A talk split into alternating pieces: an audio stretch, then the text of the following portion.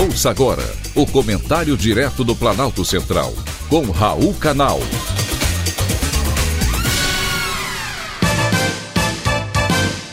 Queridos ouvintes e atentos escutantes, assunto de hoje: não se deixe influenciar.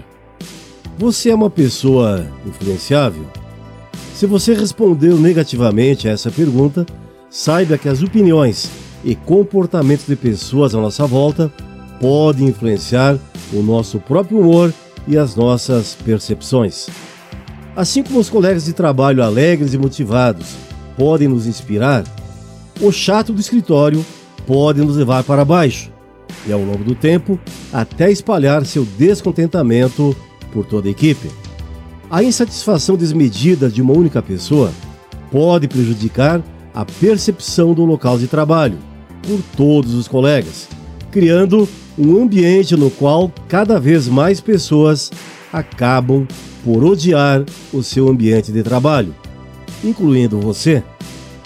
Formas sutis de negatividade no local de trabalho, como um colega que simplesmente não gosta do que faz e manifesta isso verbalmente, podem também causar efeito cascata sobre todas as equipes. Da mesma forma que uma pessoa feliz e motivada pode contagiar de forma positiva. Esse fenômeno psicológico é atribuído pelos especialistas de contágio social, segundo o qual os comportamentos e atitudes se espalham entre as pessoas, que então assumem essas características. Isso pode também ocorrer com as emoções, tanto positivas quanto negativas.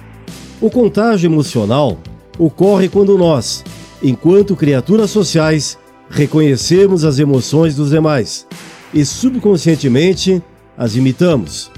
Isso ocorre principalmente nas pessoas que não têm opinião definida sobre determinada situação e a pessoa que está demonstrando suas emoções é alguém próximo ou alguém que você respeita. Essa afirmação está de acordo com as pesquisas de Jim Harter cientista-chefe de administração e bem-estar no ambiente de trabalho da empresa norte-americana de pesquisas Gallup, que estudou o comportamento dos funcionários nos Estados Unidos ao longo de toda a pandemia. E os números têm influência e têm relevância de acordo com os especialistas. Quanto mais pessoas dizendo a mesma coisa, isso fortalece o agravamento da insatisfação ou da satisfação, dependendo da influência, ser positiva ou ser negativa. As pessoas ficam presas na forma de pensar. Não se prenda ao que dizem. Palavras têm efeito. Procure sempre aquela que possa influenciar você de forma positiva.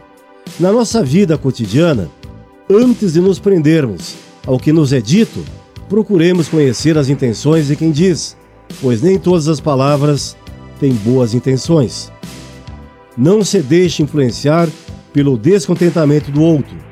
Pode ser muito inovador reunir-se para criar soluções, para melhorar o seu ambiente de trabalho e, por consequência, a sua vida. E se você não encontrar quem tenha uma boa influência no ambiente, seja você a pessoa que vai fazer a diferença, influenciando com o seu bom humor, suas palavras de incentivo e sua ajuda diária. Faça você e seja você a diferença.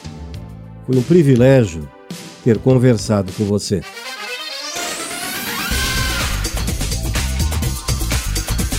Acabamos de apresentar o Comentário Direto do Planalto Central, com Raul Canal.